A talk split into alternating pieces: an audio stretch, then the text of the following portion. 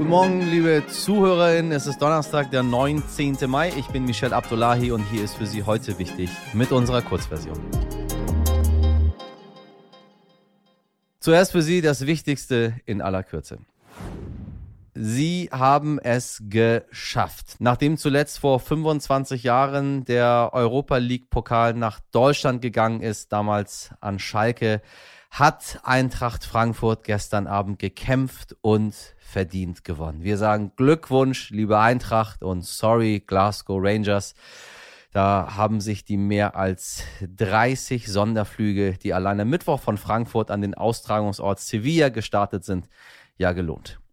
Nun ist das passiert, was ExpertInnen bis zuletzt eigentlich nicht für möglich gehalten haben. Die Türkei blockiert die Aufnahme der Verhandlungen über den NATO-Beitritt von Finnland und Schweden. Der Aufnahmeprozess sollte mit den Anträgen eigentlich am Mittwoch starten. Der türkische Präsident Erdogan warf Schweden und Finnland aber vor, die Auslieferung von 30 mutmaßlichen TerroristInnen zu verweigern, unter anderem auch von Gülen-AnhängerInnen, die laut der Türkei für den Putsch 2016 verantwortlich sein sollen. Deutschland hatte vorher beschlossen, der Aufnahme beider Länder an die NATO zuzustimmen.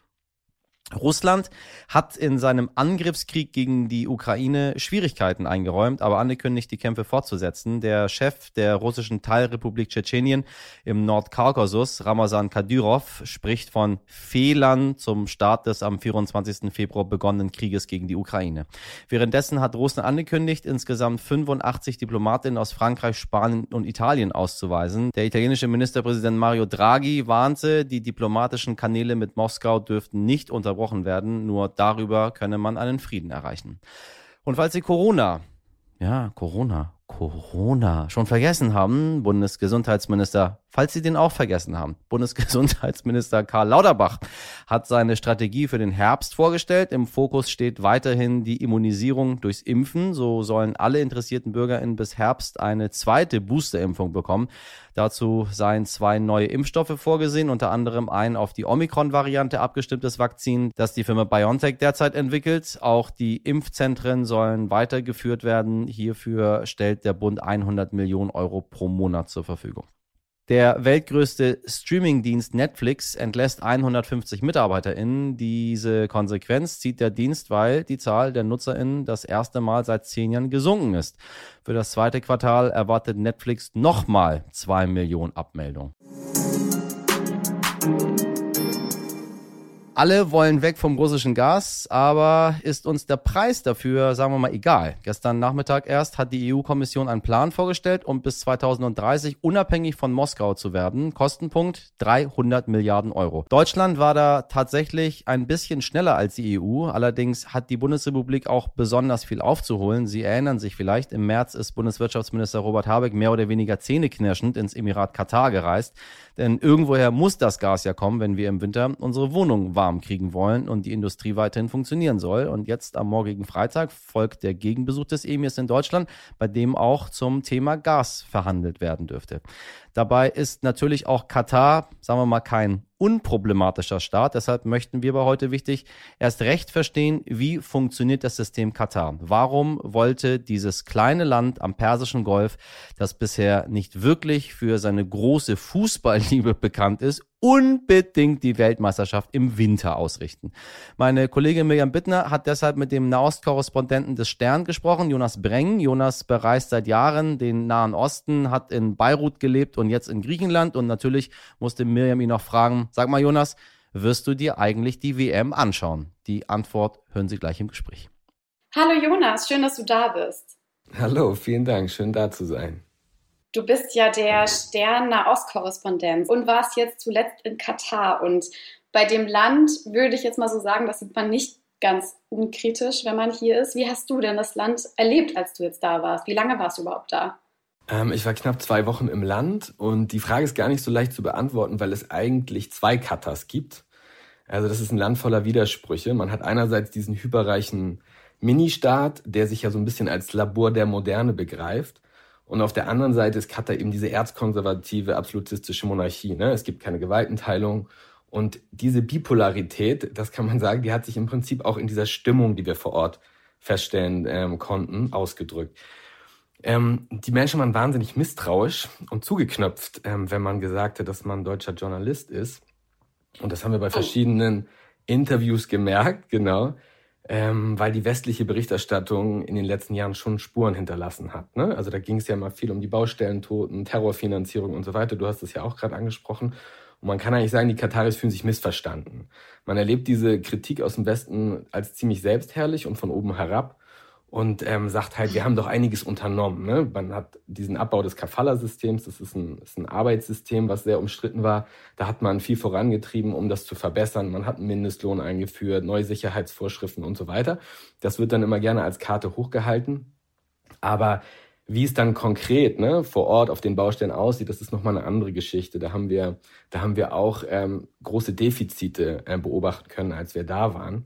Aber ich glaube, wenn man es so subsumieren wollen würde, müsste man sagen, die Kataris waren sehr geil auf das Scheinwerferlicht, aber man hat so ein bisschen unterschätzt, wie grell und teilweise nicht so vorteilhaft man in so einem Licht aussehen kann. Bevor wir jetzt zu tief schon ins, ins Detail bei den, bei den Stadien und so gehen, wenn du diese Gesellschaft so ein bisschen umschreiben würdest oder dieses Land, auch wie funktioniert dieses System Katar, nenne ich es einfach mal? Ja, auch so, es ist, wie gesagt, ne, es ist ein wahnsinnig bipolares Land. Das heißt, ähm, es mhm. begegnen mhm. sich ähm, sehr moderne, weltläufige, gut ausgebildete Kosmopoliten da. Also gerade diese junge katarische Gesellschaft ähm, hat sehr von diesem Geld profitiert. Ne? Man ähm, ist westlich, man zieht sich auf eine bestimmte Art und Weise an. Oberflächen, also sozusagen Statussymbole sind wahnsinnig wichtig. Die Leute, ähm, was man so hört, ist ähm, Schönheitschirurgie, ist ein sehr erfolgreiches Business in Katar. Also den Leuten ist ein, ein, schickes Auftreten nach außen wahnsinnig wichtig. Auf der anderen Seite gibt es halt ähm, diese großen Familien, die das Land ähm, so ein bisschen unter sich aufgeteilt haben und die immer noch dominant sind, also diese alte Stammeskultur. Zum Beispiel die Althanis, das ist die Herrscherfamilie, die sind in allen politischen Ämtern besonders stark vertreten. Dann gibt es die Alfadans, die tauchen auch in dem Text, den ich für den Stern geschrieben habe, auf. Das ist sozusagen die, die reichste Familie, denen gehören unglaublich viele von diesen riesigen Hochhäusern.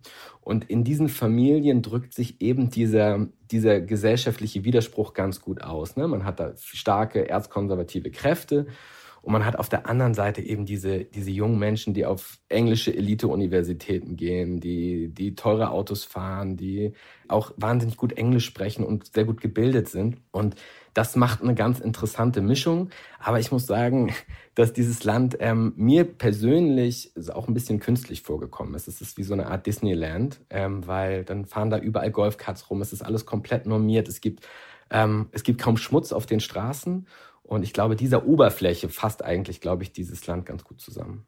Und was ist drunter? Du hast ja so ein bisschen drunter geguckt. Also ich habe gelesen, dass von den 2,5 Millionen EinwohnerInnen ungefähr, die die Katar hat, nur 300.000 Kataris sind. Und 2,2 Millionen, was ja eigentlich die überwiegende Mehrheit ist, sind GastarbeiterInnen, die wahrscheinlich unter eher schwierigen Umständen wohnen, wenn man das vergleicht mit dem, was du gerade beschrieben hast. Ja, genau, das ist Teil dieser Zweiteilung. Ne? Also die Kataris selbst leben wie in so einem exklusiven Members Club. Also denen geht, den meisten geht's wirtschaftlich wahnsinnig gut. Ähm, die haben, ähm, müssen nichts für Strom bezahlen, nichts für Wasser. Sie haben keine Probleme, irgendwie einen tollen Job zu finden.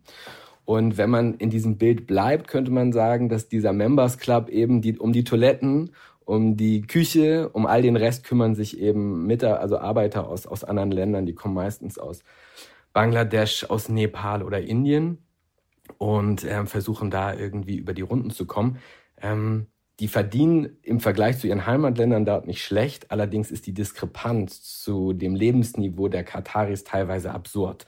Und das ist ja auch Teil der, der Vorwürfe, ne, die aus dem Westen häufig gegenüber Katar vorgebracht werden. Hast du die auch besucht? Ja, äh, wir, haben, wir haben die besucht und ähm, das ist teilweise gar nicht so leicht, ne? weil die Kataris natürlich kein Interesse daran haben, dass irgendwelche deutschen Journalisten da äh, kurz vor der WM für, für schlechte Schlagzeilen sorgen. Aber wir haben das über ein, ich. ja genau, wir haben, wir haben über einen Uber-Fahrer, also die Uber-Fahrer sind ähm, teilweise auch Pakistanis oder Menschen aus, Afri aus vom afrikanischen Kontinent. Und in denen haben, mit dem bin ich so ein bisschen ins Gespräch gekommen und der hat mir dann erzählt, dass er ganz lange Vorarbeiter war auf den, auf den Baustellen, bis ihm das System einfach so widerwärtig vorkam, dass er gesagt hat, okay, ich mache nicht mehr mit. Und der hat mir geholfen, in eine von diesen Unterkünften reinzukommen vor Ort. Mm, und mir so vor Ort, mhm. das ist, es gibt so ein großes Industriegebiet, das heißt die Industrial Area. Und da leben die meisten dieser, dieser Jungs, die vor allem auf den, auf den Baustellen arbeiten. Ne? Und wir sind da was man sonst nicht einfach schafft, in diese Unterkunft reingekommen und haben uns dann vor Ort da ein Bild machen können. Und es war teilweise schon absurd, weil die offiziellen Regeln lauten einfach, dass in einem Zimmer sich nur noch zwei, zwei Leute zum Schlafen hinlegen dürfen. Und äh, wir kamen in diesen Raum und dann lagen da unter Wolldecken irgendwie acht Leute in einem, oder so ungefähr acht Leute in einem acht, zehn Quadratmeter Zimmer. Ne? Alles klar, danke dir, Jonas. Gerne. Danke Mirjam und danke Jonas für deine Eindrücke. Was, das war's schon, ja, aber nur in der Kurzversion. Und äh, wenn Sie noch viel mehr über Katar wissen möchten und darüber, wie abhängig Katar eigentlich von dieser WM ist, ja, ein Punkt, über den man gar nicht so oft nachdenkt. Langversion ist das Stichwort, meine Lieben. Langversion. Falls Ihnen gefällt, was Sie hier hören, dann abonnieren Sie uns, empfehlen Sie uns, bewerten Sie uns, kritisieren Sie uns. Schicken Sie uns, was Ihnen so auf dem Herzen ist, an heute wichtig, at stern.de. Fröhlichen Donnerstag, machen Sie was draus. Bis morgen, Ihr Michel Abdullahi.